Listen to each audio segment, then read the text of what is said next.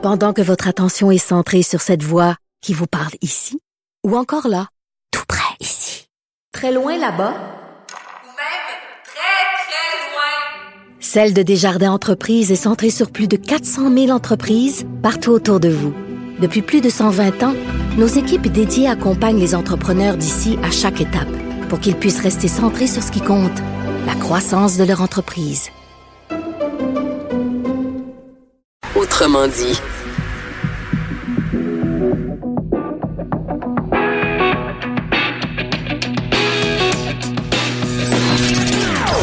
Des opinions bien à elle. Sophie Durocher. Son franc-parler ne laisse personne indifférent. On n'est pas obligé d'être d'accord. Bonjour, c'est Sophie Durocher. Oui, c'est ça mon nom. Fille a fait une hésitation entre son prénom et son nom de famille. Ça commence bien. C'est Sophie Durocher en ce vendredi 18 janvier 2019. Jusqu'ici, en tout cas à Montréal, une des journées les plus froides de l'hiver.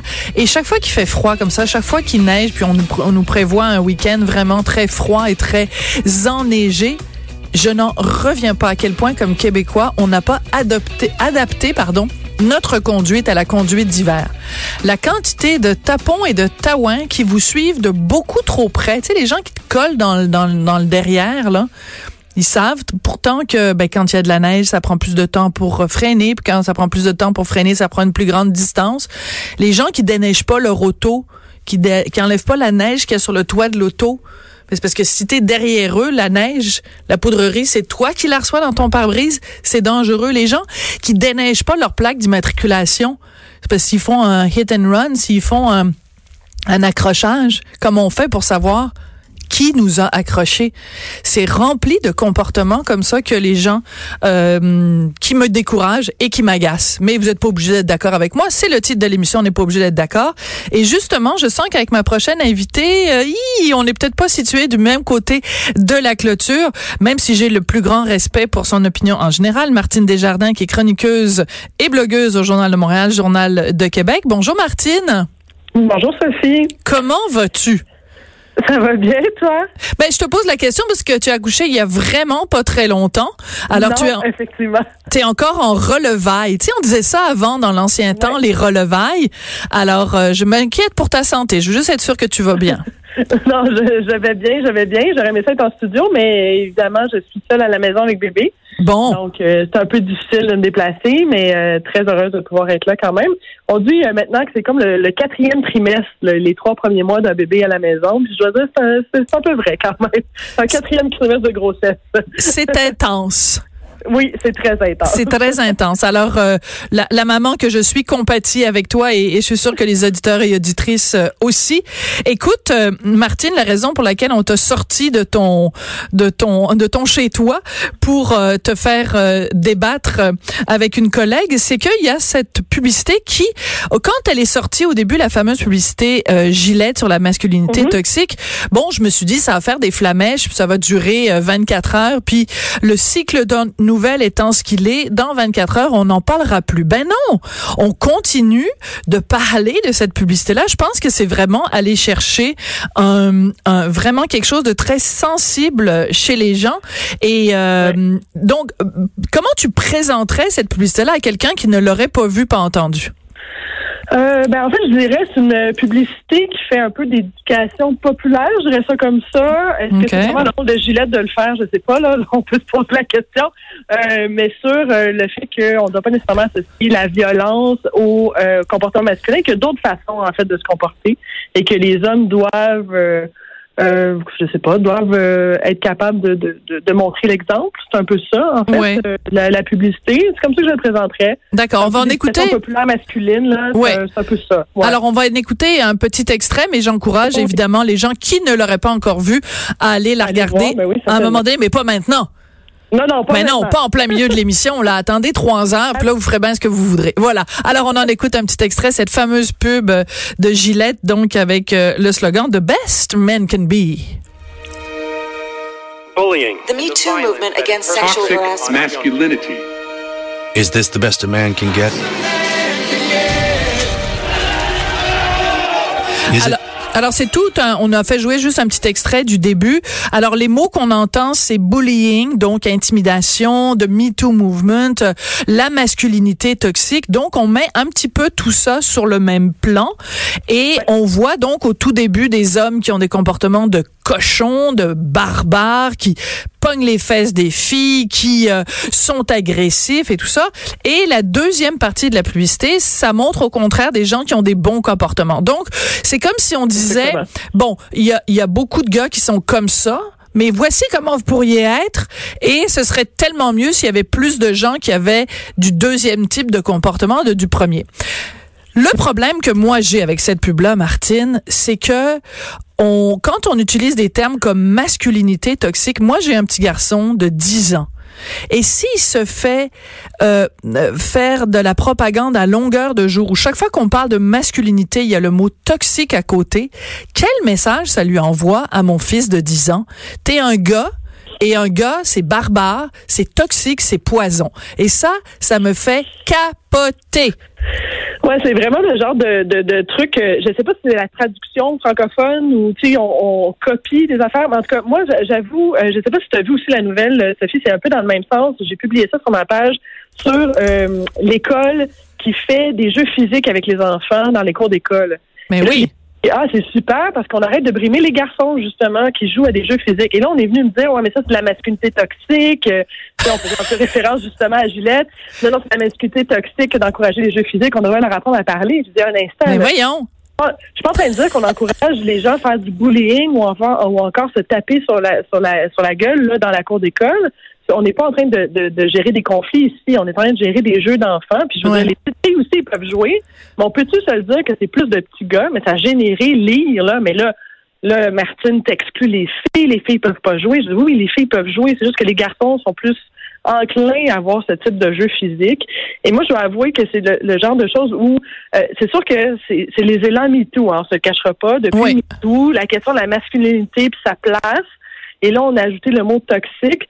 Je pense que c'est venu aussi lié. euh, il y a une étude qui a été publiée cette semaine par euh, l'American euh, Psychology Association Oui. aux États-Unis qui associe aussi la violence à la masculinité. Euh, je pense que là, on est en train de mélanger plein de concepts et on va se le dire là. Je pense qu'il y a effectivement un type de masculinité qui est toxique, comme ce qui est montré un peu Oui.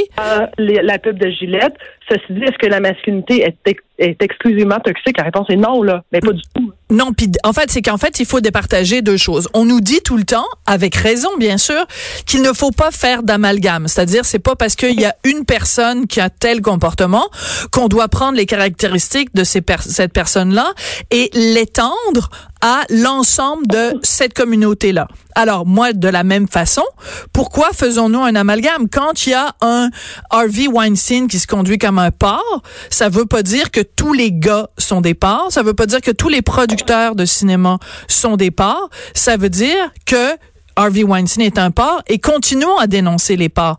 Le problème quand on fait ce genre d'amalgame, qu'on met le mot toxique à côté du mot masculinité, c'est qu'on généralise et qu'aussi on dévalorise euh, des gens qui, euh, je veux dire, la, la virilité, la masculinité, c'est aussi ce qui a fait que il y a des hommes qui en, euh, neuf- en- qui, qui pendant la deuxième guerre mondiale ont fait le débarquement en, Nor- en Normandie, qui ont euh, sacrifié leur vie pour le bien commun.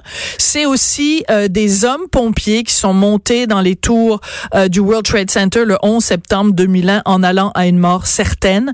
C'est aussi euh, il y a plein de métiers sur terre où 99% des gens qui travaillent dans ce domaine-là sont des hommes. Donc cette fameuse testostérone, elle sert aussi à ça. Mais ça évidemment on le voit pas dans la pub de Gillette et c'est ça qui me tombe sur les rognons. Ouais, non, je comprends. Je comprends qu'il n'y a pas de. Il y a, il y a- il y a peu de place à la nuance. Voilà. une pub comme ça. Euh, puis je peux comprendre, en fait, mais il faut quand même dénoncer ce type de comportement-là. Je pense que aujourd'hui, après avoir vu MeToo, après avoir vu, oui, c'est des exceptions, mais ça reste quand même qu'il y a eu beaucoup d'exceptions qui ont été faites ou encore on a laissé traîner des choses dans les dernières années où, à un moment donné, on a dit, OK, c'est assez.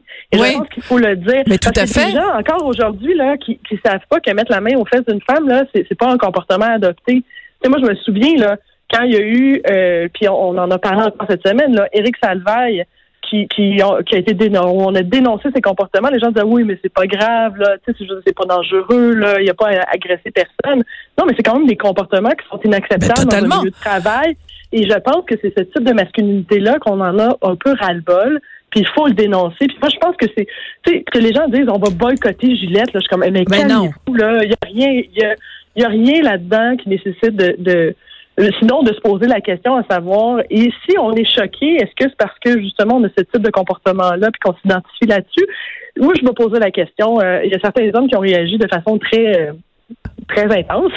Oui. Posez-vous la question à savoir, est-ce que c'est parce que vous avez adopté ces comportements-là? Ben là, c'est faut pas généraliser non plus, Martine, parce que bon, euh, je, je, je- non non, mais c'est parce qu'il faut Il y a pas non plus. comportements là-dedans qui sont qui sont euh, de, de la vie courante. Je veux dire, on se prend dans une cour d'école, on va en voir de ce type de comportement-là. là. Oui, mais tu sais, bon, il y a beaucoup de choses dans ce que tu dis, fait qu'on va prendre les éléments euh, l'un après l'autre. Vas-y, vas-y. Alors, bon, d'abord, le problème que j'ai, en fait, c'est que, oui, bien sûr qu'il faut dénoncer, bien sûr que le mouvement MeToo est une force comme on en a peu connu, un mouvement d'une telle ampleur et qui ait des résultats aussi concrets. C'est absolument, euh, c'est unique peut-être dans Ouais. dans, dans l'histoire, euh, en tout cas certainement dans l'histoire des deux derniers siècles, hein, que Oh. que des gens se mettent ensemble et qu'il y ait des résultats aussi concrets de façon aussi rapide, c'est exceptionnel. Et bien sûr que quand il y a des ports, il faut les dénoncer. Et il y a sûrement encore plein de ports qui se cachent et qui sont très contents qu'on les ait pas encore dénoncés. Ça, j'en suis, mais totalement, totalement. Le problème que j'ai, c'est que quand on utilise le mot masculinité toxique, on n'est pas en train de dire certaines personnes ont des comportements. On est en train de, de caractériser ces comportements-là comme étant essentiellement masculins. Tu comprends? Comme si, à Ouais. la fois, être un homme, c'est avoir ces comportements-là, et avoir ces comportements-là, c'est forcément un homme qui les a. Je veux dire, des cas d'intimidation, des cas de, on va en parler un petit peu plus tard avec Lise Ravary, des cas de pédophilie, des cas de mauvais traitement. C'est comme si on disait, ah, euh, les infanticides, c'est, euh, c'est, c'est les hommes. Les hommes font des infanticides. Ben, je veux dire, il y a, il y a des femmes qui tuent leurs propres Oui, oui, non, enfants. on est d'accord. Tu comprends? Fait que c'est en mettant masculinité avec toxique, on fait deux choses. On associe quelque chose de masculin à quelque chose de- d'empoisonné et on associe quelque chose d'empoisonné à quelque chose qui est forcément masculin. Donc on fait le pire des amalgames au lieu de. Au lieu de s'attaquer à un problème. Puis c'est qu'aussi dans cette publicité-là, il y a plusieurs choses. On parle, on met à peu près sur le même niveau.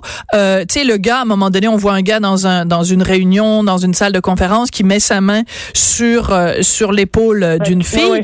Puis on a une vieille euh, fausse publicité, mettons des années euh, 50, où t'as un gars dans une cuisine puis il pogne la fesse euh, d'une fille et euh, tu sais l'intimidation dans la cour d'école, euh, la fille qui se fait agresser dans la rue, tout ça est sur le même niveau, mais mais c'est c'est c'est c'est un peu une façon En fait, de je pense que c'est un, ouais, ouais, c'est un- je te dirais peut-être que c'est un manque de, de définition haute de la man- de masculinité. C'est comme si, et euh, je comprends ce que tu veux dire, c'est, c'est comme si on n'arrivait plus à définir qu'est-ce que c'est que la masculinité, autre qu'une masculinité violente, toxique, etc., etc. Je pense que euh, il va falloir, parce que dans tout mouvement, là, il y a comme un, une, euh, un balancier. Puis là, Oui, j'ai oui. l'impression qu'on est allé vers un balancier et tout ce qui est masculin, comme tu, comme tu le dis, on, on dit que c'est mauvais, que c'est toxique, etc. Mais je pense pas que c'est le cas. Puis je pense pas non plus que c'est ça que la publicité veut dire.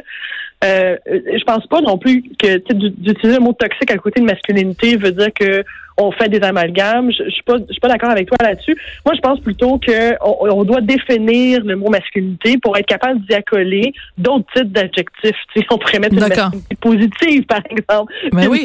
Masculinité, je sais pas.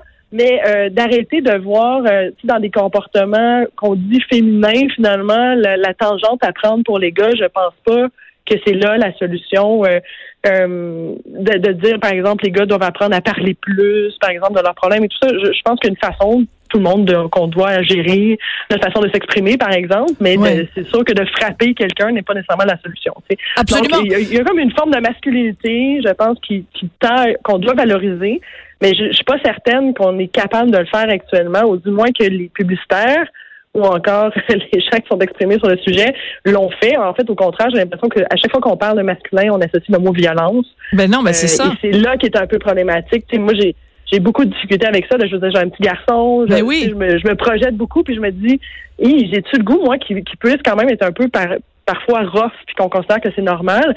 Ceci dit, tu sais, j'irais dans l'autre sens aussi. Je regarde, moi, j'ai trois nièces, Mhm. puis j'en ai une qui est très, très, très euh, physique, là. Ouais. Très physique. Elle serait du genre, elle allait se battre dans une cour d'école euh, sans problème. Parfait. Mais oui, c'est ça. Mais le, le problème avec euh, avec ce type de comportement-là, c'est elle est tout de suite mise à l'écart parce qu'on considère pas que c'est très féminin comme Ouais, ouais. attitude et que c'est trop masculin. Donc, je pense qu'il y a autant on essaie aujourd'hui d'éduquer les enfants dans un principe non genré, là. Puis là, rendu là, il y a différents, euh, différents délires, là, on va se le dire. Mais en même temps, on caractérise encore beaucoup les comportements et les types d'attitudes à avoir de façon féminin ou de façon masculin. Et malheureusement, ces temps-ci, on, on a tendance à ou malheureusement. En fait, on a tendance ces temps-ci à vouloir aller plus du côté féminin puis oublier la masculinité. Et je pense qu'elle devrait être valorisée, ceci dit. Voilà. Mais il y a une façon de la valoriser qui est positive. Euh, on pourrait se faire une définition de masculinité positive, à mon avis. Ben exactement. Puis euh, je pense que de toute façon, euh, euh, revenons à la définition de ce que c'est le féminisme. Le féminisme, c'est d'être pour l'égalité homme-femme, l'égalité des chances, l'égalité des responsabilités, l'égalité de bon à toutes sortes de niveaux. Donc si ce féminisme-là, c'est de prendre un marteau et de taper sur la tête des gars en leur disant euh, vous n'avez que des défauts, euh, vous êtes constamment dans le dérapage, euh, vous êtes tous pareils, vous portez ça en vous, euh, euh, faites-vous Oui, soigner. ben, ah, ouais. ben, je m'excuse, mais là, euh, tu sais, qu'est-ce que ça va faire? Ça, c'est les, les gars. La raison pour laquelle il y a tant d'hommes qui ont réagi de façon si épidermique à cette publicité-là. La comprenez-vous la blague, un rasoir, la peau, et tout ça. Bon, Euh, c'est que c'était, euh, tu sais, le, bon vieux principe de la carotte et du bâton. Je pense pas qu'il y a beaucoup d'hommes qui vont se sentir ralliés à la cause si on prend un marteau puis qu'on leur tape sur la tête. Il y a, il y a plusieurs ironies quand même quand on parle de Gillette, euh, dont je veux parler absolument avec toi. Deux, il y a une, photo qui circule beaucoup sur les médias sociaux et j'hésite un peu à en parler parce que on n'arrive pas vraiment à trouver la source officielle de cette photo-là. Mais la photo qui circule en ce moment, je sais pas si tu l'as vue. On voit tout euh, un groupe de filles, évidemment avec des corps de déesse, qui euh, sont manifestement à un événement style de type Formule 1. Donc c'est peut-être des filles là qui sont là au départ dans les dans les trucs de Formule 1 là, et elles ont des costumes très très moulants et sur leurs fesses c'est écrit Gillette. Donc ça laisse sous-entendre que la compagnie Eh. Gillette pendant euh, au moins un, un un prix de Formule 1 aurait donc commandité ces filles là. Euh, et bon ben là je veux dire euh, c'est parce que vous dénoncez la masculinité d'un côté, puis la, la façon dont on traite les femmes comme des pitounes, mais si vous, vous l'avez fait pendant des années, qui êtes-vous pour donner Vous des leçons? Mais Ça, oui, c'est la vous première chose. C'est pour ça que je disais au départ, je suis pas sûre que ça- c'est à Gillette de faire l'éducation populaire des garçons. Non, ils sont peut-être mal placés. Euh, Ouais. Mais euh, ils sont à un poil d'être mal placés. Puis la deuxième chose, c'est que, puis ça c'est quelque chose dont on parle depuis des années, les rasoirs pour pour euh, de Gillette, les rasoirs jetables.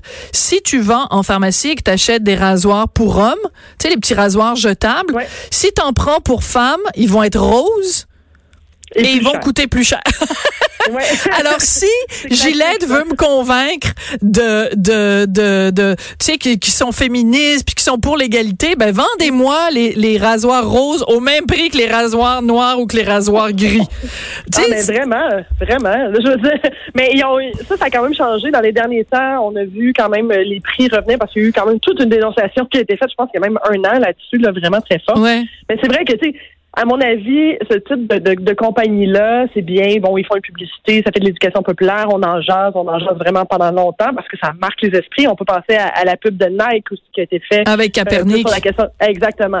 Et, et je, je pense que bon, c'est bien. Est-ce que c'est à eux de faire ce type d'éducation-là? Non, clairement pas, parce que Ben dans- on peut, on peut justement aller chercher ce type de photos-là, ou encore dans le dans le futur, ça se peut aussi qu'il y ait des placements gilettes qui soient totalement inappropriés avec le propos qui sont en train de tenir actuellement. Là.